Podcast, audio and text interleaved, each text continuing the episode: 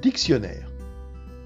Le Grand Larousse et le Petit Robert, le Gaffio, le Bailly, mais aussi tout l'univers, l'Encyclopédia Universalis et le Quid. Il fut un temps où la connaissance n'était disponible qu'avec parcimonie et réservée aux lecteurs des bibliothèques.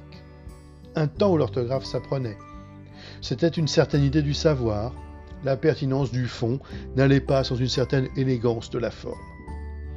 Il est intéressant de constater qu'à l'heure du fact-checking, qu'on pourrait considérer comme un certain doute cartésien étendu à la planète entière, on questionne généralement le fond sans réellement mettre la forme en cause.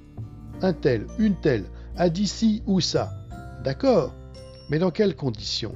Dans quel contexte? À quelle occasion? Sur quel support?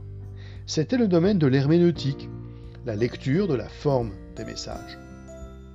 En réalité, depuis des années, les correcteurs orthographiques, Wikipédia et quelques autres outils ont en quelque sorte automatisé la mise en forme de nos réflexions. On ne vérifie plus l'orthographe, Word s'en occupe. On ne vérifie plus tel ou tel fait, Wikipédia le sait. Les hashtags et les influenceurs font la vérité. Le numérique n'est plus un outil, c'est un état d'esprit qui modèle notre manière de réfléchir. Mais surtout, de même qu'on pense avec des mots, on travaille avec des outils. Ce qu'il convient de maîtriser aujourd'hui, ce sont des outils techniques, les logiciels de traitement de texte et de présentation, les applications de dessin et pourquoi pas les expressions régulières ou même un petit peu d'HTML.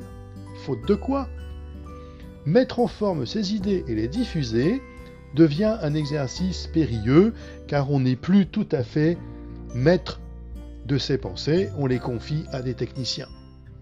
De même que les dictionnaires permettaient de penser avec élégance, les outils numériques permettent de communiquer avec efficacité. Autant des dictionnaires, on faisait des mots croisés, alors des outils numériques, on fait des sudoku. Ce n'est ni mieux ni moins bien qu'avant. C'est la réalité d'aujourd'hui. À demain, 21h.